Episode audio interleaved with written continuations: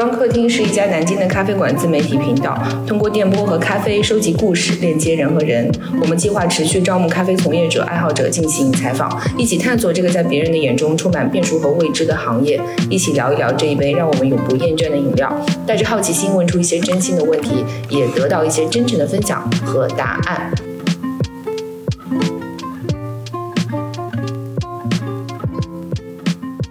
Hello，大家好，我是鱼缸咖啡的主理人 Sally。这一期呢，我们非常荣幸的邀请到我们一个很好的朋友。嗯、这个朋友呢，我相信熟悉我的人都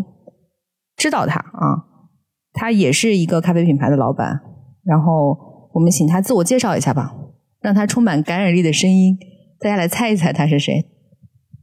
大家好，我是那个一个咖啡馆的老板。现在的话呢，这个也是正在经营五家店。我们做的事情最主要是以精品咖啡作为载体，做这个消费和文化的品牌的一个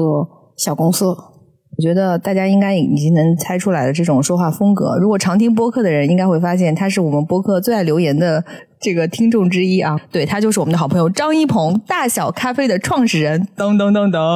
啊！我们今天呢是在广州，我们这次过来是受到乌合，也是我们另外一个好朋友的邀请，来广州开一门课。这门课呢主要是呃教一些创业者怎么样去开店，算是一个分享课。然后今天见到张一鹏第一眼，我就问了他一个问题，我说：“哎，我说一鹏，你的衣服是不是脏了？”然后我就发现，就是这个调皮的人居然 做了一件很特别的功夫。一鹏，你给我们讲讲这个功夫吧。呃，实际上今天的话，我穿的这个 T 恤，我还是非常高兴。首先，这个赛丽注意到了；其次，骗到他了，因为我穿的这个 T 恤的话呢，是在这个 T 恤的正面印了一张这个照片，在这个照片里头有一个 T 恤，而那个 T 恤的话呢，上面撒了咖啡渍，所以大家可以琢磨一下，就是如果你不仔细看的话，你会以为我撒了一杯咖啡在我的 T 恤上。我估计最近大家去大小小咖啡的门店的话，会看到我们的咖啡师他们都会在穿一个文化衫，但是所有的文化衫呃都是有一种这样的表达的感觉，就是似乎在说跟咖啡相关的事情，但是又没有明白的告诉你呃那是什么，反正就是你你你就自己琢磨吧。这个 T 恤刚刚你忘了补充一个信息啊，就是因为它是白色的，然后上面有一大滩的这个污渍，这个污渍看起来呢，就是刚吃饭那会儿，我觉得是酱油斑。听你说完，我觉得是咖啡渍，就是也挺神奇的。人就是会受到信息的影响，所以就它到底是什么？为什么会有这样一张照片呢？首先跟大家说一下这个照片的这个拍摄背景。简单来说啊，就是就是我们自己跟一个摄影师叫 Toby，呃，合作拍了一组照片。最早我们拍摄这组这组照片的时候，仅仅是因为 Toby 特别喜欢大小咖啡，而我们又交流了很多彼此对大小咖啡的一个认识。最终的话呢，Toby 说他想拍一些照片来表达他认识的这个大小。然后当他拍摄完了之后呢，这一类的照片完全。呃，是是非常吸引我的，因为这一类的照片有一点点的无厘头，它不表达任何意义，又似乎有那么一点什么关系。这一组照片里头不只是这一张一张图，所以大家也会接下来在更多的我们的文化衫上会看到这样的图案。看到这件衣服，并且被他骗了之后，我就特别想要拥有它，然后我就央求张一鹏，是不是可以给我们鱼缸客厅，我们第一次也做一个这样类似于抽奖的活动，然后给我们就是听众送一件这样 T 恤，然后他说准了。我跟张一鹏认识应该有四五年了，然后我们俩就仅有的几次会面，我感觉都是跟咖啡这个事情脱不了关系，跟行业脱不了关系。当然了，我第一次见到他就是在曾经的大有咖啡的第一家店，在北京的象耳胡同。然后我去了那家店之后，我觉得哇，怎么会有这么小的一家咖啡馆，并且这么精致？因为这大家应该知道，就是这几年我们会看到很多城市里面的咖啡馆有一些，比如说二十个平方、三十个平方的，但这种面积的咖啡馆，在我们当时我记得是一五年、一六年的时候还不太多。所以当我看到那家店的时候，我第一感觉就是震撼，因为它就连一个桌子我都记得它是吸附在墙上，如果你人想从那儿通过的时候。那个桌子就是它，其实就是一个铁片，类似于 A 四纸大小的一个铁片，然后它是可以吸附在墙上。但是如果说有人喝咖啡的时候，哎，它可以放下来，就成为了一个桌子啊！我当时觉得太有想象力了。给我印象很深刻。就说一说那家店吧，那家店后来就不在了，是吗？是的，那家店是我们是二零一六年五月二十八号开的，二零一七年八月份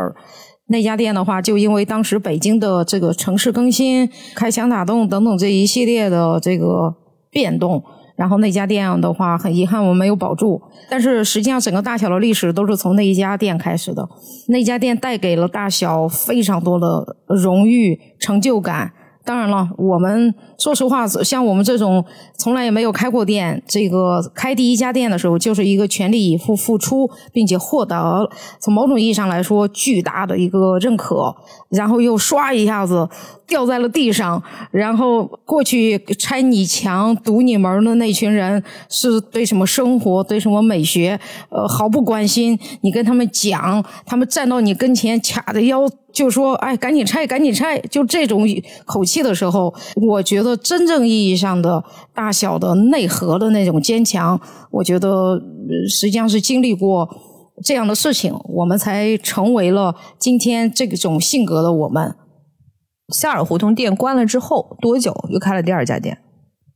呃，几乎是同时进行了，在香尔胡同店关的尾巴那块儿，我们就开始筹备第二家店，后来开了第三家店，就是一直都是在开店。当然，我也经历过不只是香尔胡同这一家店的关店。我知道的是，就是呃，一鹏是很少数的愿意去把咖啡店往多了数量开的这种咖啡品牌的老板。当然，我也每次都会问一些品牌或者是一些店的老板一个问题：是你到底想做一个品牌？还是想做一家店，所以对你来说，大小咖啡这个品牌，它未来的一个发展，或者是对于你来说，你现在这个阶段，你开到五家店，这是你想要的吗？是按照你的想法在走吗？我觉得现在的大小，呃，大约百分之七十是我想要的样子吧。如果我就是这么一拍脑门就说了这样的一个比例，呃，总而言之呢，并不是完完全全是我想要的样子。但是好就好在，我已经非常清楚知道自己想要的这个店的样子，或者想要的品牌的样子，从下一步来说应该怎么去实现。所以，就是今天无论是百分之七十还是百分之六十，一定是已经是我们的这个底线了。呃，我们下一步的发展的话，也只能是比这个更好，往高度走。其实说白了，我们都是从小店开起来的嘛。几乎在这一路这个跌跌撞撞，也都是靠着自己和团队的能力发展的。呃，那么在这样的一个情况下，我就觉得，呃，我们接下来的话，尤其是在考虑到现在的团队能力的情况下，嗯，说实话，我这点还是非常感谢他们。呃，我觉得我们接下来的话，还是一定要继续开店的。我我觉得开店这件事情对于我来说，还是充满了乐趣的。呃，因为开店，你就要去算账，就要去琢磨一下它怎么样才能行。而你琢磨它怎么样才能行的时候，你会发现你跟团队的所有人都是参与到其中的。我会觉得这是一段非常好的经历，就是它不仅仅是让我跟团队变得更加靠近，而且会让我觉得通过每一次开店做一一小部分的我们的自我迭代。总是会让我们重新思考一遍我们自己这个未来做什么，过去做了哪些不好的等等这些。百分之七十这里面可以说几个关键词吗？什么什么什么是你想要的？主理人是我想要的。目前来说，团队的氛围也是我想要的。品牌的我们的架构，举个例子，大小不仅仅有大小咖啡，现在的话呢，我们自己也在独立的经营。呃，三家这个大小酒馆，然后还有当然我们自己的播客、大小电台，呃，甚至于还有太小地方已经运营了三年了，是这种艺术机构等等这些，以及我们现在正在做的大小商店。所以关键点我觉得就是这些吧，就是它看上去的样子，还有就是在其中的这些人。客观来讲，我觉得有了这些的话，一时半会儿的损失，或者是叫做一城一池的得失。对于我来说不是特别重要。很多人就是大部分人都会去想一个问题，就是说明明是一个咖啡馆，就是为什么要做这些？这些到底跟咖啡馆本身有什么关系？因为有的时候，比如说像我们做的夜间模式，可能就会有客人说：“你们太不纯粹了，你们晚上为什么要卖酒啊？”就会出现一些这样的声音。你是怎么看的这个问题？呃，首先啊，这个世界上的真理一定是在少部分人手里。那其实从我的角度来说，我们恰恰是因为想到了比咖啡更远的远方是一个什么样子的景象，然后我们更愿意想去想想去一探究竟，那个远方是什么。嗯，你说的这一点就就会让我想到了人，因为我一直都是比较关注人的。我觉得可能，嗯，在喜欢喝咖啡的人群里面，有很多人都是喜欢喝酒的，或者是喜欢看展览的。其实这样的人，他的需求可能是复合的。他对于一个品牌的想象力，或者说他对于一个呃一个他的生活方式的一个感受，他的好奇心不仅仅在咖啡上。就是所以说，其实这里面是有一个换位思考的问题。我最近的话，一直都在给我的同事还有我的朋友们在兜售一个观点，那就是咖啡的生意，我始终都认为是一个好生意。但是咖啡的生意是一个注定，只要是这个行业这个生意注定是一个躺赢的生意。就是为什么是这个躺赢的生意呢？是因为我们大家伙都得知道，它的生命周期是非常长的。一个人从二十岁开始喝咖啡。是能够喝到他七八十岁的。如果我们今天在卖咖啡的第一天开始，我就下定决心，我不仅仅要卖给这个年轻人一杯咖啡，我要卖给他儿子一杯咖啡，我要卖给他孙子一杯咖啡。是的，我们实际上要琢磨一下，为什么这个现在的用户规模？我举个例子，比如说大家都觉得现在咖啡似乎已经很发达了，这个到处都是咖啡，但是。拜托你，我相信很多人去过中国的这个三四五六线城市，就能感受到，甭说精品咖啡，它如果在一些很多很多的县城，中原地区的一些县城，根本连一个咖啡馆都没有。所以现在的咖啡这个行业的发展是非常非常不平衡的。所以回过头来，我们都已经知道这些事实，也因此我们在思考，我们的用户或者来这地方喝咖啡的这些人。需要什么啊？刚才我们讲到酒，也有可能是因为喝了我们的酒而喜欢喝我们的咖啡。呃，别人因为看了展览，这个知道了大小咖啡。我觉得我们的用户普遍都有一个特点，都要更开放一些吧。这也是我喜欢他们的原因。在北京总是能认识很多有趣的人，不管是大小的客人，还是我原来的一些北京的朋友，你会发现，不管他们是从事哪个行业的，大部分人真的。还是追求内心的选择，然后去做了自己爱做的事儿。所以当时你选择北京创业，有你的一些想法在吗？讲真的，没有特别多的想法。现在的话呢，我是觉得我们在北京，呃，过得挺好的。但是如果有机会去南京的话，我们也可以考虑一下。我是大学毕业了之后，当时就在考虑回国。因为我当时是在开南非开普敦上了大学，一定会回国。回国的原因就是我实在是太想做生意了。然后那回国了之后，自然而然，因为我家人都在北京，就这么简单。然后就那个选择了北京，先是做的 Smash Cup 那个如意宝茶那个品牌，然后是大小咖啡。那你有没有思考过一个问题？如果当时你的家人都在南京，如果我的家人当时都在南京，我相信我现在会更幸福一些。我没有听懂你，你能展开讲讲你的幸福具体在哪儿？主要是鸭血粉丝汤是吗？这个我就是我就是想说，就冲着一些粉丝汤，我的幸福已经会提升一大截了。而且我是觉得南京非常好，南京这个城市，我觉得是一个一这个可以走在街上，呃，可以这个有非常好喝的咖啡馆，有喝酒的地方，同时有非常多的。我觉得也是有很多的关注生活方式的这些人群，呃，然后呢，随便一个小店就是解决一顿我的这个饭的问题的话，随便一个小店，迄今为止我还没有碰到过让自己失望的地方。比如说那个，即便是我刚到南京，我记得我去吃那个连锁的鸭血粉丝汤鸭德堡，我都觉得贼好吃。拜托，你最喜欢的就是鸭德堡，行吗？你别谦虚了。就是只听到这里，南京人民应该该笑了啊！那张一鹏是一个特别有意思的人，因为他不仅是一个在生意上面特别有自己的观点和想法的人，他在生活上面也非常有自己的追求。比如他对那个鸭血粉丝孜孜不倦的追求，导致他他在我女儿的微信里面的这个这个昵称已经变成了鸭血粉丝头号粉丝。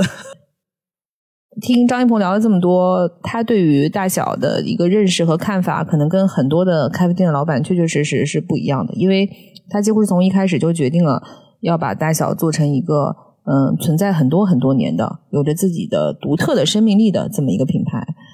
从本质上来说，其实它反而不是一个激进的品牌，而是一个跟时间相处，然后让时间帮助这个生意去发酵的这么一个过程。我不知道我说的是不是有点玄乎？我觉得你说的非常好啊，呃，实际上我认为这是我们很早以前，就是我们在梳理自己的品牌的时候，呃，这个写下了一句话，就是一定一定要跟时间做朋友，不着急，尤其是跟品牌发展相关的事情的话，不着急，而且我们必须得知道在哪个阶段应该去做什么样的事情。张一鹏是一个我见过的所有人里面，我觉得他在。做生意这件事情上最开放，然后最乐观，永远都是那种你觉得他这种事儿怎么经历了他都不提，他让我感觉他有一种非常宝贵的，就是那种打不死的精神。对，因为我知道他其中有一两家店在呃关闭啊，或者说是出现一些问题的时候，其实他是遇到了巨大的难关的。这要放着我不知道写了几十条朋友圈了，对不对？张一鹏居然也就从来就没说什么，这一点我特别佩服他。如果了解他的人还知道，他应该还有一些隐藏的事情，比如说他的呃 Smash Cap 这个品牌，他现在包括还是巧力可这个品牌的创始人，所以我特别想请他聊一聊，就是做一个咖啡品牌，然后做出了五六种业态，然后完了还有别的业态、别的品牌，什么玩意儿？为什么要这样？我觉得这个说的很好，什么玩意儿？这都是嗯。所以，我现在的话也常常不会给别人去解释我们在做什么事情。但是呢，我坚信一点：未来的某一天，当外边的人可以看懂的时候，或者是能够理解的时候，会发现这似乎是必须的。我相信经历这些困难也都是必经之路，对我们做其他的呃业态或者品牌也都会有很多的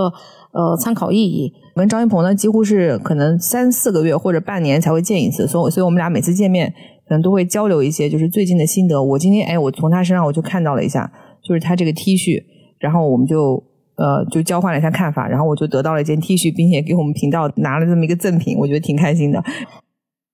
呃，就是这个 T 恤这件事情来说。呃，其实我经历过一个阶段，我们一直以来在大小门店里头，咖啡师们都是只带围裙，我们从来都没有想过在服装上统一大家。我因为服装的话是每一个人自己的审美，还有他爱好，还有他舒适舒服不舒服，他可是他自我表达的一一个渠道，所以我其实特别不愿意介入到这一块儿。但是因为今年的话，呃，跟外边有很多品牌有合作，在跟外部品牌有合作的过程中。我是人生第一次意识到了，我们的咖啡师们在某些场合想让别人知道他是大小的。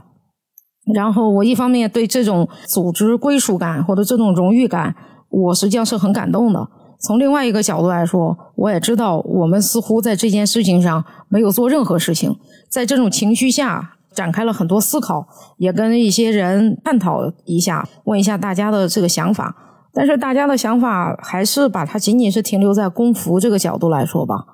而从我的角度来说，我就觉得大小一直以来，无论是在任何一个领域，都是不那么正经。那我就觉得，我们做同样的一个表达的事情，我们也应该通过一个不同的形式，再加上 Toby 之前的话给我们。拍摄了一组非常好看的照片，我们本来也一直希望能够把它应用在什么样的呃媒体上，所以呃这是一个绝佳的机会，就这样有了。就这个想法，我觉得挺棒的。我就觉得，可能我们每一个人在做产品的时候，或者在把一个我们脑海中的想法变为现实的时候，这个过程本身是很重要的。就对做品牌的人来说，尤其是如此。很多都是这样的思路，就是哎，我们来赶一个时间节点，或者说哎，有一个节假日，我们一定要怎么怎么样。我们也这么尝试过一段时间，后来我们发现产品不能这么做。其实只要你把这个产品的感觉做的到位了，你想表达东西真的能够如实的表达出来，你是不用担心这个产品的销量的。呃，我觉得做产品，呃，尤其是对于一个品牌来说，他做的周边产品是尤其是需要灵性的。我觉得这个灵性是一件很难解释的事情。没有获得那种灵感的感觉的话，你做出来东西就是东施效颦。我其实可以分享两个例子，一个呢是最近的话，我不知道大家知不知道，我们跟呃三顿半的话合作了一款零号咖啡，因为合作零号咖啡这件事情，跟三顿半整个团队的人也有了比较深度的一些交流。三顿半自己也有功夫，我觉得他们对于功夫这件事情的思考也非常值得佩服。比如说，他们内部员工的话，在这个英语里头都是叫 staff。然后他们自己内部的话，互相称呼小伙伴都是叫大福。然后，但是呢，与此同时，他们的返航计划，他们其实呃需要非常多的志愿者协助他们工作。所以这些志愿者在过去的时候，其实他们不知道该怎么样呃称呼他们，或者是说把他们放在三顿半的我不知道这个荣誉体制里头的什么位置。直到他们找到了一个办法，那就是他们自己在他们黑色和白色的 T 恤。在他们的这个胸前，他们有两个 staff 是叠放的，然后一个从某种意义来说代表了他们的全职员工，另外一个就是代表了还有很多很多这些协作体。呃，我是听这个他们创始人给我讲这个事情，当时我就觉得是的，任何一个厉害的团队或者厉任何一个厉害的品牌，都一定要思考你今天表达的东西是不是有意义。你今天的话做这一件事情的话，你实际上是要有血有肉，你要有灵魂在里头，呃，而不是简简单单的把它给生产出来，这个毫无意义。呃，所以我在讲第二个例子。昨天我们去一个餐厅吃饭，这个姜母鸭这个店里头的所有员工都是戴着那种类似于那种巴拿马草帽，然后除了这个草帽之外，所有其他服装，我可告诉你们。真没法看，有穿全身运动服的，有穿这个什么工服的，就工装的，乱七八糟的，基本上都是穿着这个球鞋。我想说的事情是，就是这种感觉，在我的角度来说，我觉得一点都不有机，一点都不自然。我是想说，也因此，我们回到咖啡行业，今天的话，连一个姜母鸭都要表达自己，似乎要。通过戴上巴拿马草帽才能表达自己的时候，咖啡馆的这些老板们或者这些品牌们，难道不应该思考一下？仅仅是形式上的表达似乎浅了一点。然后我们制造工服这个过程根本就不是生产一件 T 恤而已，而是在生产或者营造一种荣誉的机制，让大家是不是真心的是认可的？是的，因为我们对于功夫这个事情也是有一个阶段的。我们最早的时候是也是做围裙，但是有一年开始我就不允许大家穿围裙了。为什么？因为我觉得在咖啡馆里面的咖啡师并不需要通过穿围裙围裙去彰显自己是一个咖啡师。特别是当我看到各种各样的围裙在很多咖啡店泛滥的时候，因为很多的围裙无论是从设计还是舒适度来来讲，它其实很难满足咖啡师，因为围裙通常都相对来说有一定的重量。然后它那个皮扣从后面扣过来的时候，它有的时候会在你肩膀上造成勒痕。然后我就跟他们说：“我说嗨，我说我们不要带围裙了。”他说：“老板，那我们上班怎么办？”我说：“上班就穿自己的衣服。”我会发现，当你要求他们穿自己衣服的时候，他们开始注重自己的形象。因为如果平时有一个有一个那个围裙戴着的时候，大家可能反而会觉得反正都要戴围裙，对吧？然后那个围裙也脏的时候，也不知道怎么去维护它。但是后来你发现，又出现一个新的问题。咖啡师又来跟你说：“老板，我这天天都被咖啡渍弄的衣服很脏，回去特别难洗，咱们还是得做功夫。”所以，我 我们这种声音都是从民间过来的。然后这次我们就做了五种颜色，五个颜色象征的是我们五款基础调性的咖啡豆嘛。而且我们这次单独做了这个徽章，这个对拼是可以任意的去粘贴的，你可以贴在你自己的衣服上。但是也会有人注意到它，问你：“哎，这是什么？”那我觉得它就会创造一个沟通和对话的一个机会。衣服它可以成为一个对话的工具，就像咖啡一样。所以我觉得，呃，如果说咱们做一个周边是为了做，就像你说，只是形式上的创新，它不会带来话题，也不会带来大家的思思考，那这个东西它就会是死的。可能就是我们今天聊的这些东西，好像已经跟品牌没什么关系，但但我觉得其实就是在说品牌，因为每个人想表达的东西，真的是跟他日常的思考。他周围的人，包括他的一些朋友和他的客人，关联的这些组织和自己的一些思考，他发生碰撞的时候，然后这个品牌它产生了一个新的想法，它就往前又走了一点点。到底怎么去做品牌？品牌跟做咖啡有什么不一样？有的时候我觉得很难去讲。开一家店，和做一个品牌最大的差别是什么？呃，从现在这个角度来说，尤其是我自己也是，咱们都是从开一个店开始，到你逐渐的琢磨出来，好，你应该去做品牌这样的事情。我的一个建议或者是体会就是，呃，开一个店的时候是一定需要全力以赴的，嗯，不要留后手，因为留后手的话，你一定找不出来你是应该要不要把它上升到一个做品牌的一个角度。而且大家必须得知道，品牌的话呢，它是包含但不限于一个门店的。所以建议大家在开一个店也好，或者你在思考是开一个店还是做一个品牌的时候，你还是应该真正的要向内问自己，呃，你你自己想要什么？因为我我必须得告诉一下大家，我今天做了事情的话，对于我来说是很快乐的。呃，我觉得能够把一个品牌和一个开店这样的事情，呃，能够有机的匹配在一起，我已经觉得非常的幸运了。所以，如果你们也能够有机会能找着一个开店和品牌都能匹配起来，我相信你们自己也能够感受到那种和谐、那种幸福感的。好，非常感谢一鹏今天跟我们的聊天。然后等一下呢，我们就要结束今天的这个交流了。那在结束今天交流之前呢，我还是老规矩，形容一下今天我喝到这杯咖啡，因为这杯咖啡是一鹏亲手为我做的，我还没有幸知道 这是什么豆子。好像我知道一样。OK，今天我们在这一集跟呃有关的这个内容里面，我们喝的是一个杭州 Ceremony 的咖啡，那也非常棒，因为张一鹏冲的不错。好，谢谢大家。那我们今天这期节目就到这里。呃，欢迎大家关注我们的播客栏目“鱼缸客厅”，我们会以讲故事的方式来定期聊一聊咖啡行业和咖啡这个饮品。我们在小宇宙、喜马拉雅、网易云、荔枝 FM 都有更新，也欢迎你给我们投稿，投稿邮箱就在页面中。谢谢你们，再见，